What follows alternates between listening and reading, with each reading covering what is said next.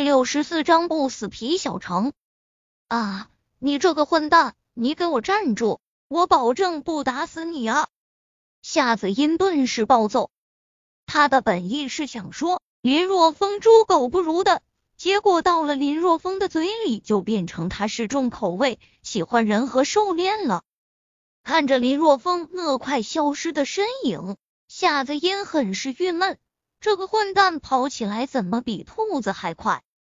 一个当兵的跑这么快，上战场也是逃兵。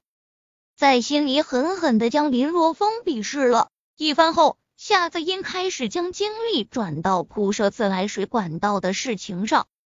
之前有过一次自来水管道的铺设，不过因为当时的负责人贪污了一部分的钱，导致整个村子的管道只铺设了一部分。后来水站缺乏管理，水质有问题，村民们也不敢吃自来水，这件事情就不了了之了。这一次是在上次工程的基础上进行完善，所以工作量要小上许多。林若风跑起来的速度飞快，他并不是因为说了下子音而心虚，而是因为想到自己的一锅丰胸乳膏还在电饭锅里煮着。一路风驰电掣的回到家，林若风长长的松了一口气。好在他当时离开的时候加了很多的水在电饭锅里，此时水还未完全烧干。好在没有浪费，要是因为铺水管的事情浪费了一锅丰胸乳膏，他绝对会返回去将黄毛一群人再收拾一顿。整个下午，林若风都在熬制丰胸乳膏。又是两百瓶丰胸乳膏出现。傍晚时分，林若风来到巨灵阵前，剪下一小段七星藤后，发现七星藤的药龄已经被催长到了五十年，内心一喜。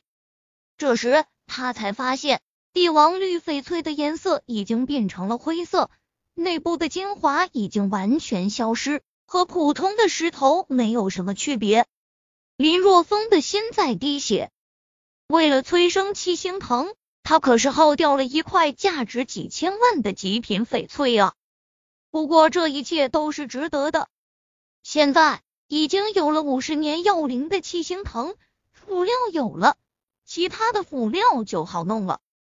吃过晚饭，林若风将其他的辅料准备好后，就开始熬炼，一直忙活到了大半夜，终于将修炼所需要的药膏熬炼好。林若风找来一个大木桶，然后在灶台烧了一大锅的水，将热水倒入大木桶中，又倒入凉水，将水温调节到合适的温度后，将熬炼的药膏倒入水中，顿时水的颜色完全变成了红色。望着红色的水，林若风咬了咬牙，整个人蹲进去。卧槽！在蹲入水中的刹那。林若风痛的是龇牙咧嘴，蹲在水中，那感觉就像有无数的锥子在刺向皮肤一样。啊！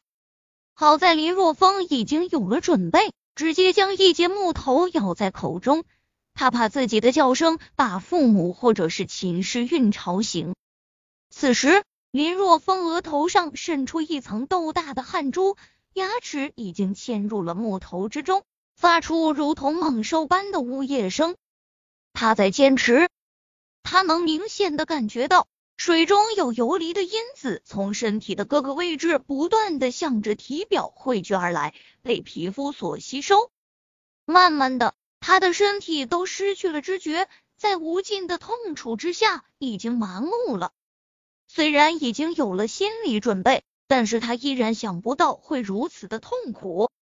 随着他身体不断的吸收着水中的药剂，因此水的颜色在慢慢的变淡。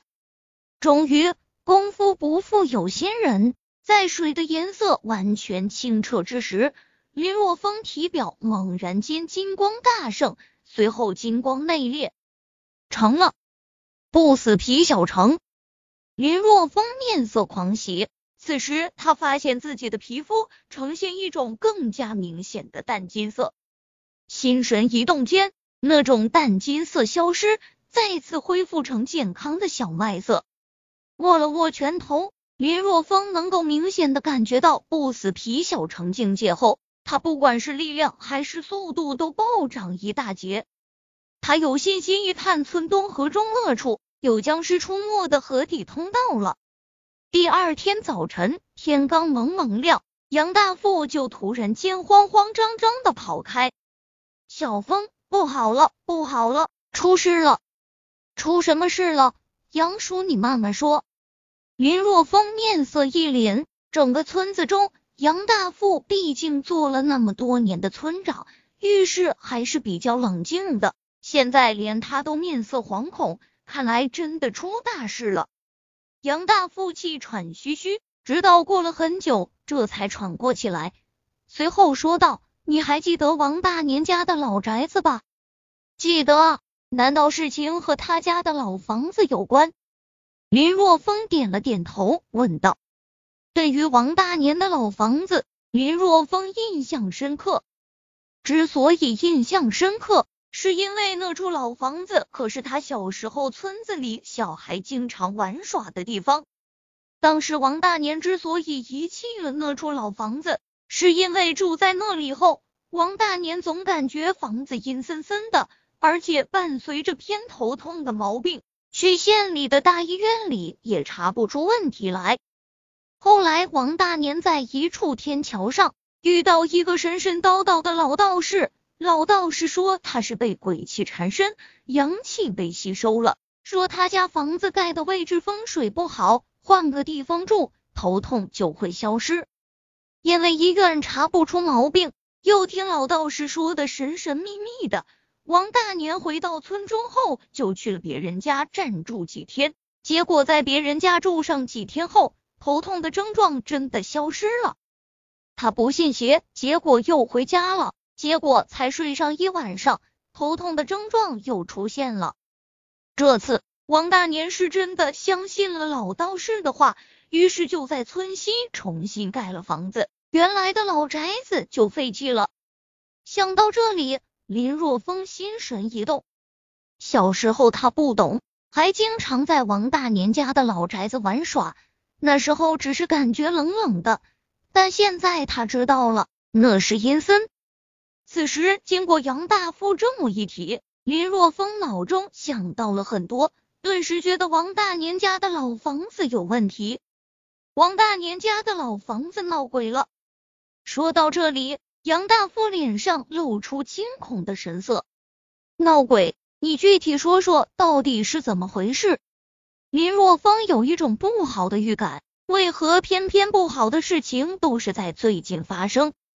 是这样的，昨天铺设水管道的那些人，因为没地方住，就暂时住在了王大年家的老房子中。结果他们说半夜看到了僵尸，现在正闹着要离开呢。说到这里，杨大富的面色一片煞白。